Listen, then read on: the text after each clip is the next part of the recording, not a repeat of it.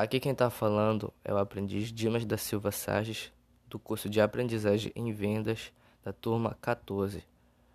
Bom, hoje eu vim aqui falar a respeito de três temas. O primeiro tema é do Código de Defesa do Consumidor.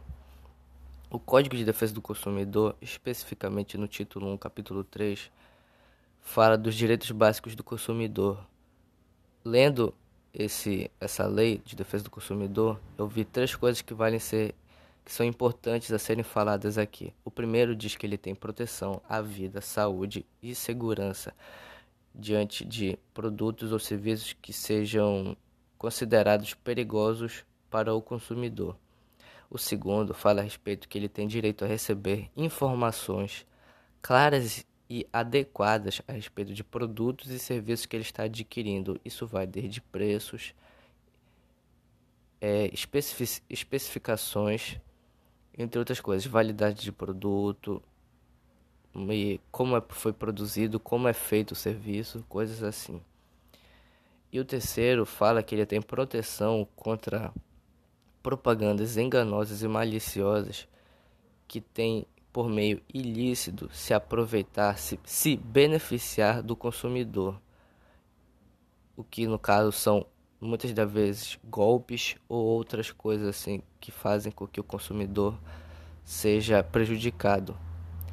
O segundo tema que eu vim falar aqui fala a respeito da etiqueta social e profissional na atuação de um repositor.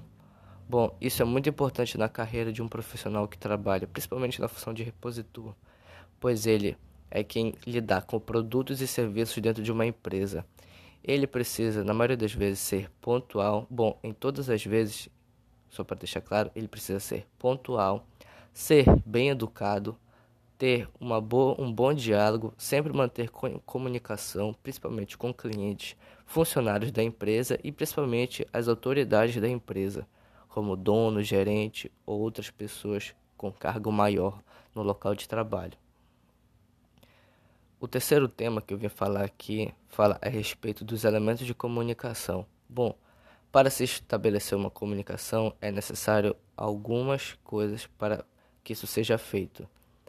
Principalmente, primeiramente, precisamos ter um emissor. O emissor normalmente é o sujeito que envia uma mensagem para alguém, que no caso é quem recebe, que chamamos de receptor. O receptor, como eu já venho dizendo, é a pessoa que recebe a mensagem.